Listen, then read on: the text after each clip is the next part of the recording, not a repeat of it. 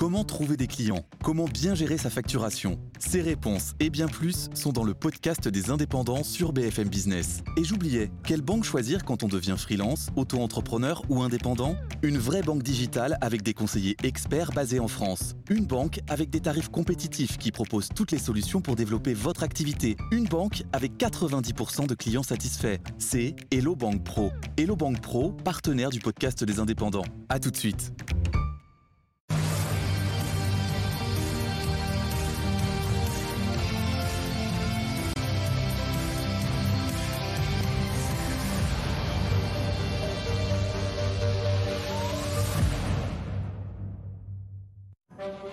Crise sanitaire en crise économique, la précarité s'installe et s'étend à un public toujours plus large en Ile-de-France. Un public large et hétérogène, étudiants, familles monoparentales, personnes sans emploi. Avec l'inflation, la fragilité de certains franciliens s'est accrue. D'autres tombent dans la précarité alors qu'ils parvenaient encore à s'en sortir jusqu'ici. Dans ce contexte, les politiques locales de solidarité vont devoir s'adapter. Euh, mais comment alors que certaines collectivités sont déjà exsangues? Du côté des associations, le volume de dons parvient-il à satisfaire la demande de colis alimentaires Quelles sont les solutions de proximité lorsque l'on vit sous le seuil de pauvreté dans la région? Enfin, nous mettrons l'accent également sur la précarité étudiante, un sujet toujours prégnant trois ans après le début de la crise du Covid. Tous ces sujets, nous en discutons ce soir avec Léa Filoche, maire adjointe en charge de la solidarité à Paris, Olivier Grinon, secrétaire général du Secours populaire en Ile-de-France, et JR Aving, directeur général de l'association Copain, nous rejoindra pour évoquer justement cette situation des étudiants. Ile-de-France Politique c'est parti. parti.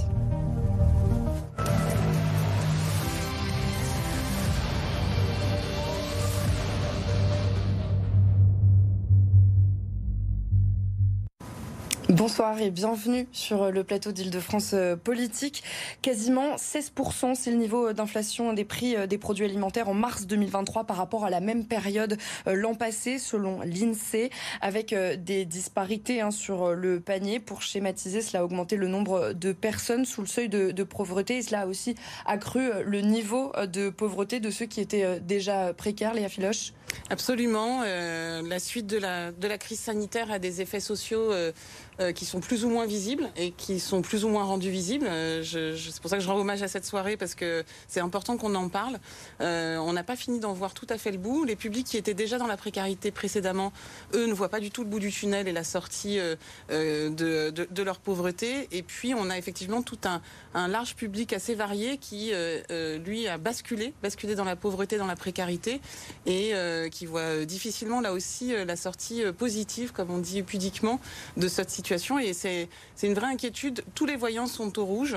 Alors une partie a baissé, c'est vrai, on voit bien, le chômage a un peu baissé, euh, le RSA a un peu baissé, euh, mais euh, il n'empêche que même ceux qui ne sont pas aujourd'hui euh, ni aux minima sociaux, ni euh, qui font appel à la solidarité nationale d'une manière ou d'une autre, sont de toute façon impactés par les effets sociaux des suites de la crise sanitaire. Euh, vous parliez du, du RSA à, à l'instant. Euh, le, le, RSA, il avait euh, bondi de, de 12% pendant la, la, crise du Covid. Aujourd'hui, vous, enfin, vous, vous, observez une diminution de ces demandeurs? C'est ça, c'est-à-dire qu'en fait, on a eu une augmentation de près de 15% de, du nombre d'allocataires RSA à Paris euh, entre janvier 2020 et décembre 2020. Mm -hmm. Donc en un an, 10 000 nouveaux allocataires sont arrivés dans notre dispositif, ce qui est beaucoup. une grande majorité d'ailleurs de jeunes, 25-35 ans. Euh, et puis euh, là, on voit bien effectivement qu'une partie a pu retrouver euh, le chemin de l'emploi parce que les, secteurs qui avaient été lourdement impactés, que ce soit la restauration, l'hôtellerie, l'événementiel, le tourisme, ont quand même repris quand même forme normale. Donc, et on revient là depuis les, les, chiffres du mois de janvier, parce que c'est des chiffres par trimestre qu'on a. Les chiffres du mois de janvier nous montrent qu'on revient à peu près presque à un niveau avant crise sanitaire ça ne veut pas dire qu'il n'y a pas qu'il y a forcément que des, des, allocataires RSA en moins. Mm -hmm. Il y a deux choses qu'il faut prendre en compte. La première, c'est le non-recours. Euh, il y a un taux de non-recours au RSA euh, qui est estimé à autour de 30%. Pourquoi? Euh, Parce qu'on n'est pas au courant des aides. Oui, parce que c'est compliqué, parce que, euh, parce que les démarches sont pas simples, euh, parce que c'est des petites sommes souvent. Hein, le montant moyen qui est donné en allocation RSA à Paris, il est de 498 euros. Donc Est-ce qu'on peut vivre à Paris avec 498 euros Pas vraiment. Mhm. Alors ça ne veut pas dire qu'il ne faut pas le, faire valoir, mais souvent c'est beaucoup de démarches, beaucoup de contraintes pour un niveau de vie qui n'augmente pas forcément. Et puis la deuxième raison aussi, c'est que quand même on fait peser beaucoup de responsabilités sur les personnes allocataires des minima sociaux en général. je reprends les propos de certains qui disent que ça coûte un pognon de dingue ou que toutes ces personnes sont payées à rien faire. En tout cas, il y a une chasse quand même à, ces allocataires et ça en culpabilise beaucoup et qui du coup effectivement par choix pour pas faire peser plus sur la solidarité nationale ne font pas les démarches et c'est une, réalité et c'est ce qui explique que probablement on est très en deçà de, du nombre de personnes qui ont le droit au RSA à Paris par rapport au nombre de personnes qui le font valoir. Vous, en tant que secrétaire euh, général du, Secours euh, populaire euh, en Ile-de-France, Olivier Grinon, quel est le constat que, vous dressez actuellement, justement, avec ce chiffre de l'inflation qu'on a pu voir sur le panier alimentaire? Bah, vous, le, disiez, il y a une augmentation du nombre de personnes qui frappent à nos portes, mhm. mais il y a surtout aussi une aggravation des situations. Hein, pour, vous donner un, chiffre, sur mon département, il y a en 2021 il y avait en reste à vivre, sur, les 40 000 personnes que nous aidions, il y en avait 30% qui avaient un, un, reste à vivre égal ou inférieur à zéro, ce qui était déjà énorme. En 2022, il est passé à 60%. 59 et des poussières. Ça veut dire qu'en un an, déjà, il y, a, eu le double de personnes, le, nombre de personnes a été multiplié par deux. Et reste à vivre inférieur ou égal à zéro, c'est-à-dire que ce sont des personnes qui sont euh, endettées C'est-à-dire ce sont des personnes qui sont endettées, c'est-à-dire ce sont des personnes qui, euh, une fois qu'ils ont euh, fait abstraction des, loyers, des charges, des, dettes éventuellement, se retrouvent avec un revenu égal ou inférieur à zéro. C'est-à-dire qu'ils ont, dans le meilleur des cas, ils ont zéro centime pour, euh, pour acheter de l'alimentaire et, pour, euh, pour se vêtir. Je ne parle pas des soins et autre chose. Et euh, dans le pire des cas, bah, c'est en dessous. Et ça, ce chiffre a doublé en, en, un an. Et alors, comment est-ce que vous parvenez justement peut-être à répondre aussi aux besoins, aux demandes de ces bénéficiaires? Bah, Alors, d'abord, on, on, parvient difficilement parce que le, nombre, le nombre augmente de personnes. Hein. on peut l'estimer à 15 ou 20% de personnes en plus chaque année qui viennent frapper aux portes de, l'association et c'est une, c'est une moyenne. Donc ça veut dire qu'il faut plus de, plus de moyens financiers, plus de produits alimentaires, plus, plus de bénévoles, des locaux qui ne sont pas forcément extensibles, etc. Donc, euh, bien évidemment, nous faisons face à cette solidarité. Il y a évidemment, on, ne refusera personne, mais, mais la pression est de, plus en plus lourde, oui. Il y a un travail commun entre euh, les euh, collectivités locales et les associations. Euh, et comment est-ce que les, politiques locales eh bien, peuvent s'adapter au changement de situation de, eh bien, de beaucoup de franciliens? C'est très précieux euh, le travail des associations sur euh, les territoires, alors sur le territoire parisien qui est celui que je connais le mieux en tout cas, euh, parce que ils permettent, ils nous permettent d'abord un éventuellement de pouvoir lever des, des, choses dont on n'aurait pas connaissance, que ce soit sur des typologies de public, que ce soit sur des temporalités de besoins. Est-ce qu'il y a besoin d'avoir des distributions de petits déjeuners, plus le matin, plus le soir, plus l'après-midi, ou plus le week-end. et puis parce que c'est source de, de bénévoles qui sont euh, là aussi euh, dans une dynamique hyper intéressante euh, d'un point de vue, encore une fois, des valeurs et des messages de solidarité qu'on essaye de porter. donc on travaille très, très en lien avec toutes les structures, notamment sur la question de l'aide alimentaire. Hein. La ville de Paris est passée de 11 000 équivalents repas distribués chaque jour en 2020 à 25 000 aujourd'hui. Et c'est aussi parce que les associations se sont beaucoup, beaucoup engagées sur la question qu'on a pu faire aussi ce grand pas-là. Euh, ce qui aujourd'hui est compliqué, c'est effectivement le, recours à, euh, l'achat de, denrées. En fait, souvent les, structures associatives, elles, ont plusieurs manières de, percevoir les denrées.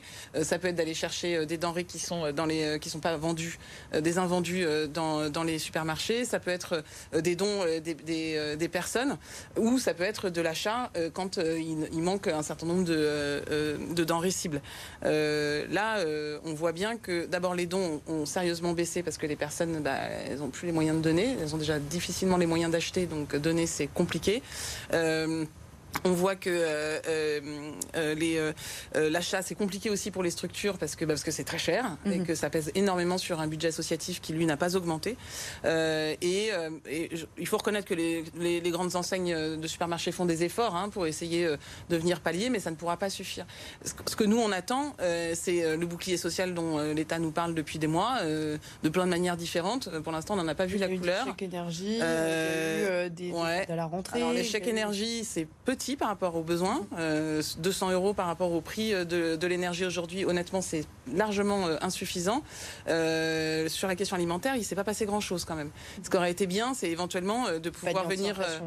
ouais, ce qui aurait été bien, c'est pouvoir venir accompagner des structures associatives dans le montant des subventions qui leur étaient allouées et de pouvoir l'augmenter du montant de l'inflation, ce qui aurait permis aux structures associatives de ne pas sentir la pression de cette manière-là. on essaye de le faire, nous, à Paris, un petit peu, mais on voit bien que, d'abord, un, c'est pas notre rôle. Euh, et puis surtout, on voit bien que c'est insuffisant par rapport aux besoins. On est de toute façon en dessous des besoins. Vous travaillez, euh, vous, au Secours Populaire, en lien avec les, collectivités euh, locales, je pense par exemple au, département de l'Essonne ou à certaines collectivités Oui, oui, oui, on travaille en, lien. Alors d'abord, il y, a des choses très factuelles. Hein. pour, pour, pour accueillir des personnes, il faut des locaux. Donc souvent, la majorité de nos locaux sont mis à disposition des, des collectivités locales ou des, ou des offices HLM. Donc déjà, euh, de, et souvent en plus, ils prennent en charge une partie des, des charges. Euh, oui, c'est ce que j'allais dire. Est-ce que c'est difficile aussi pour les associations de, de joindre les deux bouts euh, parce qu'il faut payer l'électricité pour éclairer, chauffer les bâtiments Est-ce que cela, tout ces, ces charges-là, elles sont prises en charge par les collectivités? Alors sur, sur, certains postes, oui, notamment lorsqu'il s'agit de permanence d'accueil, de, de lieux d'accueil, mhm.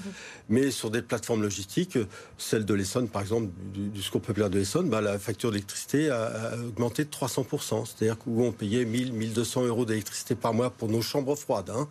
Mhm. Euh, on paye 4000, 4000 euros par, euh, par mois. Et là, vous n'avez pas d'aide? Et là, euh, on n'a pas d'aide et encore, a priori, on a cru comprendre que ça aurait pu être pire.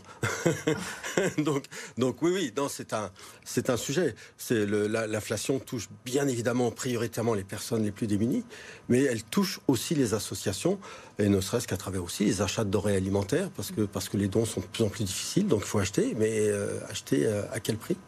Et, alors, comment est-ce que euh, aujourd'hui, qu'est-ce qui, qui, vous manque en tant qu'association Et si vous aviez quelque chose à demander euh, à, ces collectivités euh, locales Écoutez, de l'argent. non, non, très honnêtement, bien, bien évidemment, il y a, bon, bon, le, soutien est important, mais effectivement, s'il peut être encore plus important, c'est, ce, serait, bien. C'est, des moyens financiers parce que là, clairement, l'inflation, en fait, hein, l'impact pour les, pour les, pour, les personnes en difficulté ou pour nous, il est, il est financier. Donc c'est de compenser cette inflation par, euh, par une augmentation des, des, des, financements publics. Mhm. Hein. Et, puis, euh, et puis après, effectivement, c'est un soutien matériel, c'est le fait d'avoir des locaux, des locaux plus grands. Mhm. Parce que nos locaux sont souvent pas adaptés à la réalité de ce que nous faisons. C'est-à-dire que maintenant, quand on distribue, il faut, faut vraiment quasiment des petites plateformes logistiques on soit capable de recevoir une tonne, deux tonnes, trois tonnes, quatre tonnes de produits pour une semaine. Et si on a euh, un, demi-étage à descendre ou à monter pour amener tous ces produits alimentaires, bah, les personnes bénévoles, elles commencent un peu à fatiguer, à charger tout ça. Donc voilà, il y, a, tout un panel de, choses. Le soutien, le soutien existe. Il faut le renforcer. Il faut le, il faut l'intensifier. Euh, est-ce qu'il y a une crise de, des dons? Est-ce qu'il y a une crise du bénévolat? Est-ce que vous avez toujours autant de bénévoles? Est-ce que vous avez toujours autant de dons? Alors, il n'y a, pas, a pas de crise. Euh, on, a de, euh, on a de plus en plus de personnes bénévoles qui viennent rejoindre les associations et, le secours populaire français. C'est positif. Euh, donc ça, c'est un côté positif. On augmente un petit peu les dons. Mais le, problème, c'est que cette augmentation, la courbe n'est pas du tout, du tout la même entre l'augmentation des personnes qui viennent nous voir et l'augmentation des dons. On a eu une augmentation l'année dernière de 5 à 6% des dons au niveau du secours populaire, mais il faudrait qu'on en ait au moins 15 ou 20 pour pouvoir faire face. Et encore à une réalité d'aujourd'hui, mais, mais, mais on n'a pas. Donc voilà, on est. C'est en deçà, mais c'est un petit peu le drame des associations. C'est d'avoir une croissance qui est inférieure à la croissance de la, de, la pauvreté. C'est Vous avez euh, une diversité de, profils euh, qui, dans, les bénéficiaires? Oui. Alors, en fait, vous en parliez un moment. D'abord, le, confinement, la, pandémie a, fait un effet de loupe sur des situations qui existaient déjà. Mhm. Et, cette diversité, elle existait, simplement, elle, a explosé. On parlerai tout à l'heure sur les étudiants. Euh, population qui, qui, venait peu dans nos permanences d'accueil, qui venait, hein, mhm. mais il fallait plutôt aller vers eux. Maintenant, elle vient vers nous directement. C'est-à-dire qu'il ne faut pas aller. Voilà, leur situation est telle qu'ils viennent vers nous les familles monoparentales, bien évidemment, en fait, et, toutes les personnes qui ont des petits, des, des, petits travails. Il y a une ubérisation de, du, du travail aujourd'hui. Plusieurs postes. Voilà, et, un travail qui est très mal rémunéré, qui, mm. euh, ou très peu de couverture sociale, etc. Et ces gens-là, dès qu'il y a une crise, la pandémie est une très grosse crise, mm-hmm. euh, bah, ça bascule direct. Bien sûr. Euh, euh, nos, équipes ont tourné un reportage euh, à l'association euh, Mamama à Saint-Denis, une distribution de, de produits infantiles notamment. On va écouter ces mamans qui sont bénéficiaires de cette association. Si tu n'as pas papier, tu n'as pas travail, c'est compliqué pour avoir à manger. Il ne faut pas acheter parce que c'est cher. Dans le magasin, on m'a même couche, le lait, manger, tout c'est cher. Mais si on est venu ici, ma maman nous donne. Les produits de visage, les maquillages, en tout cas, c'est des trucs qui coûtent très cher, qu'on nous donne. Puis tout c'est neuf aussi. C'est trop cher Oui, c'est cher. Nous, on ne peut pas acheter franchement, mais ils nous donnent tout ici. Nous, ça nous arrange tellement. Je n'ai pas de ressources, rien. Et quand je viens à la maman ici, franchement, je trouve des vêtements de qualité pour mes enfants. Il y a un, vrai sujet avec, euh, par exemple, les, les, familles monoparentales, les mamans seules, euh, qui viennent notamment chercher euh, des produits pour, pour leurs enfants en bas âge. Oui, parce que ce sont en plus des produits qui déjà naturellement sont difficiles à trouver, qui sont très difficiles à trouver euh, gracieusement, gratuitement. Mhm. Euh, donc, euh, il n'y en a pas assez dans les dons, par exemple dans les collectes. Il n'y en a pas assez dans les dons dans les collectes, d'abord parce que ça, ça coûte cher. Hein, les, personnes qui font des, des, dons, voilà, n'ont pas non plus des moyens extra, extraordinaires. Donc il y a déjà cette, cette faiblesse au niveau des dons. Et il y a une plus grosse faiblesse encore au niveau, au niveau de la récupération auprès des, grandes enseignes, etc. Donc, donc c'est des achats. Et donc, euh, c'est au cas par cas. Mais c'est un, un, gros effort que, que, nous faisons sur, sur ces sujets-là. Euh, ce sont des produits dont on manque euh, assez souvent. assez cruellement, effectivement. D'abord parce qu'effectivement, ils sont très chers. Ensuite, parce qu'ils ne ils font pas l'objet de dons ou trop rarement. Et, et, et aussi parce que c'est difficile pour une dame d'aller d'aller faire une demande de, ce type de produit-là. Honnêtement, il n'y a rien de naturel là-dedans. Alors, il n'y a rien de naturel à faire une demande pour manger non plus. Hein. Mais, mais là, c'est pour son gosse, quoi. Euh, mhm. C'est même pas pour elle, c'est pas c'est pour son enfant. C'est vraiment ça, ça relève euh, euh, du droit fondamental. Et c'est le signe pour moi, et c'est ça qui me qui, qui, qui m'inquiète et qui me me fait dire qu'il faut qu'on continue ensemble à, tirer les sonnettes d'alarme. C'est que encore une fois, c'est plutôt le signe que notre société va quand même pas très bien quand on en est à se poser la question de savoir si on peut euh, aller euh, à une distribution alimentaire pour aller récupérer des couches euh, pour son gamin. Ça, c'est quand même, pour un pays qui se veut être la sixième puissance mondiale, on, est quand même un peu dans, la contradiction. Alors comment est-ce qu'on agit en prévention justement de, tout ça? Parce que là, on, parle voilà, du, constat de tous ces publics qui eh bien, sont de plus en plus diversifiés. comment est-ce qu'on agit, vous en tant que collectivité locale, euh, pour éviter que certaines personnes se retrouvent euh, comme ça euh, dans une extrême précarité? Bah, il y a trois niveaux, à mon avis. Le premier niveau, c'est celui de l'interpellation de l'État, qui est en partie responsable quand même, sans vouloir rejeter la, pierre en permanence. Mais enfin, le montant des salaires, les minima sociaux, l'accès à la santé qui est de plus en plus payant. donc tout ça joue forcément sur le portefeuille général des, ménages. donc les, choses sont plus chères et il n'y a rien qui, en tout cas pas grand-chose, pas suffisamment qui est proposé pour venir essayer de compenser ça. Nous, on le voit bien aussi dans nos, dans, dans nos que ce soit dans les centres d'hébergement, dans les distributions alimentaires, dans les bagageries, dans les bains douches, euh, les gens ils travaillent. Hein. Alors ils travaillent dans des conditions en général assez dégradées, avec pas de statut, ils n'ont pas de droit ouvert plus que ça, pas le droit au chômage, pas le droit à la santé, pas le droit à la, sécu, pas le droit à la retraite, voilà. Donc ça c'est un vrai problème. Deuxième chose, c'est que nous on est dans un dispositif d'essayer de, de, de, resserrer les filets de la solidarité, donc en lien avec les structures associatives, en lien avec les bénévoles, avec les Parisiens que ça peut intéresser. donc resserrer tous les filets qu'on a, et on en a quelques-uns. Encore une fois, je, citais les bains-douches euh, qui peuvent venir aussi accompagner des personnes euh, quand elles peuvent plus payer euh, la facture d'eau chaude. Bah, mhm. On peut venir se doucher en lien avec les distributions alimentaires, en lien avec les dispositifs de, domiciliation, en lien avec les accueils de jour. Enfin, il y a tout un, faisceau quand même d'objets qui sont à notre, à notre portée, à notre main. Et puis la troisième chose, c'est celle de la mobilisation citoyenne, qui est très importante aussi. les Parisiens sont particulièrement mobilisés au moment de la, de la lune de la solidarité, mais on le voit aussi à la fabrique de la solidarité qu'on a créée euh, il y a cinq ans maintenant, euh, qui est un, petit, euh, un, lieu où on met en, lien les, personnes qui ont envie de s'engager pour les questions de solidarité et les structures qui en ont besoin. Et c'est aujourd'hui plus de 17 000 Parisiens qui sont dans le fichier de la fabrique de la solidarité, qui sont à disposition des structures associatives quand elles ont des besoins en matière de, solidarité. Donc c'est ces trois-là qu'il faut faire. Il faut, faut rien lâcher. Mmh. Voilà, faut, faut appuyer sur tous les boutons euh, on, a, accueilli euh, notre troisième invité. Euh, bonsoir J.R. Raving, vous êtes directeur général de l'association Copain qui vient en aide alimentaire et vestimentaire à, 2000 étudiants dans notre région.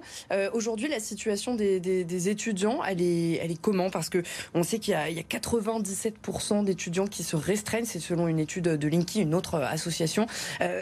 quelle, est, quelle est cette situation des étudiants aujourd'hui? Bon, c'est la question qui est un peu toujours, c'est où est-ce qu'on en est avec la jeunesse, où est-ce qu'on en est avec les étudiants, pourquoi il y a autant de difficultés. Euh, il y a eu une grosse crise euh, sanitaire qui a mis en lumière tout ça, qui a permis nous euh, des associations de se lancer parce que enfin on levait certains tabous sur la jeunesse, sa précarité et de dire bon bah finalement c'est pas que un passage de la vie, c'est pas que l'école de la vie il y, a un, accompagnement à apporter. C'est le moment où on passe les 18 ans, c'est le moment où il faut euh, bah, accompagner, devenir un vrai citoyen et pouvoir euh, bénéficier d'aide et d'accompagnement. Après ça, bah, finalement, avec euh, l'inflation, avec toutes les difficultés actuelles qui, qui, se répercutent à tous les niveaux et que, qui sont remarqués et qui ont, qui ont des combats au niveau des retraites, au, niveau de, bah, de la vie active, et bah, il y a ces mêmes combats à mener sur la jeunesse, sur les étudiants. Euh, que bah, donc euh, nous on en est de plus de 2000 euh, sur, sur la région Île-de-France, que ce soit avec de l'alimentaire, du vestimentaire, de l'accès à la culture, au sport, l'accès aux droits, de, de l'information tout court. Il y a un énorme travail à faire qu'on fait. On est des on est par des étudiants pour des étudiants, on est des jeunes. C'est pas forcément à notre place, à nous, parce que nos études, bah, mes études sont un peu mises de côté le temps le temps de faire ça, mais bah, on, fait ça et ça, ça avance bien parce qu'effectivement, il y a une demande gigantesque.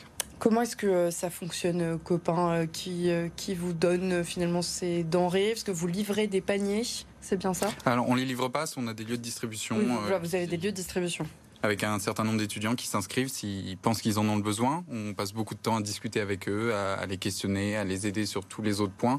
La, logique, c'est la moindre galère, la moindre difficulté, passer 18 ans, passer le bac, tu peux venir voir copain. On a mis euh, les, points de, collègues d'ailleurs, on a mis, on a mis déjà Aubervilliers alors que c'est pas encore euh, ouvert, mais, ça arrive. Euh, tu, peux venir voir copain, on est présent partout en France, on, va t'aider, on va te, bah, t'accompagner là-dessus, on, récupère beaucoup de denrées auprès de, partenaires, d'associations partenaires. Euh, c'est tout un écosystème euh, qui travaille pour euh, redistribuer les denrées et, accompagner les jeunes. Est-ce que les dons ils sont toujours aussi importants qu'avant? Alors, pendant la crise sanitaire, il y a eu un moment un peu spécial où soudainement beaucoup d'entreprises donnaient des, dizaines et des dizaines de palettes d'un coup parce qu'il y avait peu d'activité et qu'il fallait soit vider les stocks, soit c'était un moment de, grande solidarité. maintenant, c'est, bah, bon, on n'a pas, connu l'époque avant, crise du Covid. C'est pour nous plus difficile, mais c'est beaucoup de démarchage, beaucoup de discussions, et on a quand même des dons, on, va les chercher. Il y a une question que je me posais, euh, Olivier Grinon, parce que désormais il y a des supermarchés anti-gaspi, il y a une volonté de, de moins jeter euh, de la part euh, des grandes surfaces. Est-ce que pour vous, ça complique aussi peut-être le travail, et, parce qu'on sait qu'il y avait certaines personnes qui pouvaient récupérer des, denrées alimentaires? Bah, Oui, alors en même temps, c'est c'est vertueux, on peut pas, on peut pas le critiquer. Certes, mais mais, mais, non, non, non, mais très honnêtement, oui, c'est pour nous, c'est un, c'est un, c'est une grosse préoccupation parce que ça a tari toute une source d'approvisionnement pour les associations de récupération de, dons. C'est-à-dire que c'est une baisse vraiment franche mmh. de, de, de, récupération sur certaines grandes surfaces. Enfin, nous n'allons quasiment plus nous dans des grandes surfaces. Euh, pour, pour récupérer des dons, euh, il faut aller sur la plateforme logistique. Ou alors quand on va sur une grande surface, ça va être pour récupérer euh, quelques cartons et c'est difficile. Oui, oui, ça nous a, ça nous a grandement euh, mis en difficulté. c'est assez intéressant, oui, la loi Garo, parce qu'avant, quand j'étais simplement consommateur et que j'allais au mhm. supermarché, on est bien content d'avoir des réductions sur euh, des, denrées qui vont rapidement périmer. On se dit que c'est enfin, très bien. Mhm. Et après, quand on passe euh, du côté associatif, on se dit que bah, c'est plein de denrées qu'on aurait pu récupérer. Donc effectivement, c'est une question assez intéressante. Des denrées qui étaient déjà pas gaspillées en vérité. Oui, si je peux me permettre. Qui n'était pas gaspillé. Qui n'était donc pas gaspillé. Mm. Euh, euh, finalement, quelles seraient les mesures à mettre en place très rapidement selon ce que vous constatez sur le terrain? Alors, des, mises en place, il y, a une réforme des bourses qui a été lancée, qui va avoir plusieurs phases successives. Euh, je, pense que ça n'apporte pas une réponse à une précarité, une pauvreté qui est assez structurelle pour la jeunesse que tous les étudiants, euh, et généralement tous les jeunes, tous, les étudiants qui viennent à nos distributions, une grande majorité travaillent, donc ils, ont des revenus, mais ils sont quand même précaires, il y a quand même une pauvreté. Euh, on, enfin, on est en dessous du seuil de pauvreté quand on a notre âge, c'est bien. Il y a une, une réforme qui apporte un peu plus de 30 euros euh, en moyenne aux, étudiants qui sont boursiers, mm. mais il y a toute une partie qui ne rentre pas dans ces critères de bourse-là, qui sont dans une autre zone grise. et puis finalement, de toute façon, 200 euros par mois en plus, même quand on travaille déjà ça fait, on a déjà des difficultés à vivre quand on a un salaire et quand on est actif. Alors, euh, bah, il y a des grandes réformes euh, potentiellement à apporter et qui pourraient changer pas mal de choses plus en profondeur que simplement des bourses. Donc c'est voilà et, le, repas à, 1 euro euh, pour pour tous les étudiants a été rejeté à l'Assemblée nationale à une voix près. c'est malgré tout le, gouvernement affirme avoir abondé les associations d'aide justement aux étudiants d'un fonds de, 10 millions d'euros. Est-ce que vous ça vous a été utile? Est-ce que vous en avez bénéficié? On en a bénéficié. Ça nous a permis de nous développer dans beaucoup de villes, d'ouvrir dans beaucoup de villes, donc d'apporter des aides. Là on était sur sollicité. On avait beaucoup d'étudiants, beaucoup de jeunes qui nous disaient quand est-ce que, enfin, est-ce que vous connaissez une association locale qui fait un peu la même chose que vous? Est-ce que vous pouvez venir nous aider? Donc ça nous permet de, de répondre à ça de bien répondre à ça parce qu'on a pu faire ça très rapidement en achetant directement des véhicules. Vous en parliez tout à l'heure, l'électricité, l'essence, de répondre à toutes ces factures-là sans commencer à les solliciter tous les acteurs privés, les, les, les, collectivités. Donc ça nous a bien facilité la vie.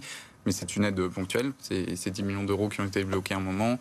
Après, il ne faut pas que bah, ça, disparaisse et que des associations qui ont répondu à ça soient... reconduction de, de, ce fonds euh, de 10 millions d'euros Pas de ce fonds-là, mais euh, mhm. nous, on continue à discuter avec les ministères euh, pour aller débloquer enfin, des, sommes pour pouvoir aider et pour pouvoir répondre à cette pauvreté. Et il y a aussi un, problème d'accès de, aux soins. on imagine que si on ne mange pas à sa mm. faim, on va peut-être pas forcément se soigner.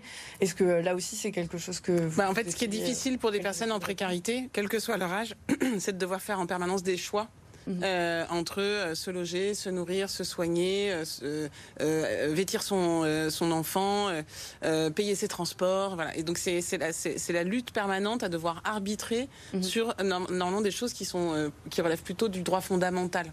Euh, donc quand on arbitre pour savoir euh, quel film on va aller voir, euh, bon, c'est ça reste un moment joyeux. Quand on arbitre pour savoir si on peut acheter un, une tranche de jambon, une orange ou ou un légume et qu'en fait on a les moyens que d'acheter l'un des trois, c'est une autre manière de, de, de encore une fois, c'est ce que je disais tout à l'heure, de sentir le poids euh, de la pauvreté sur soi en permanence. Et ces arbitrages-là, ils sont très difficiles, très douloureux. Et par ailleurs, on, on, s'en est déjà parlé aussi, mais euh, la question euh, du, Covid, elle a aussi relevé, vous parliez d'effet de loup tout à l'heure, elle a aussi révélé chez plein de gens tout un, tout un système de mal-être et qu'on ressent aujourd'hui effectivement sur la question des soins en général où euh, on a des publics qui sont euh, fragilisés, qui sont pas bien, qui sont pas en forme. Euh, alors d'abord parce qu'ils sont pauvres et que le, quotidien pour elles est compliqué, mais en plus parce que de toute façon ils n'ont pas les moyens de se soigner correctement, ne serait-ce que sur la question psychique, au-delà au-delà des, soins des soins physiques. Et ça aussi on le ressent dans nos dans nos dispositifs. On voit bien le, le, fait que les gens sont sont vraiment dans une dans une souffrance personnelle qui là aussi dans le quotidien, dans tous les gestes du quotidien euh, rend les choses beaucoup plus compliquées. Et quand on commence sa vie à 18 ou 20 ans par ça, par devoir apprendre à faire des choix entre savoir s'il faut manger, se, loger ou se vêtir, c'est pour toute la vie après. Merci beaucoup. On est arrivé au terme de, cette émission, malheureusement. Merci à vous trois d'avoir participé donc à ce nouveau numéro d'Île-de-France Politique. Merci à vous de nous avoir suivis. Donc, l'information continue sur BFM Paris Île-de-France.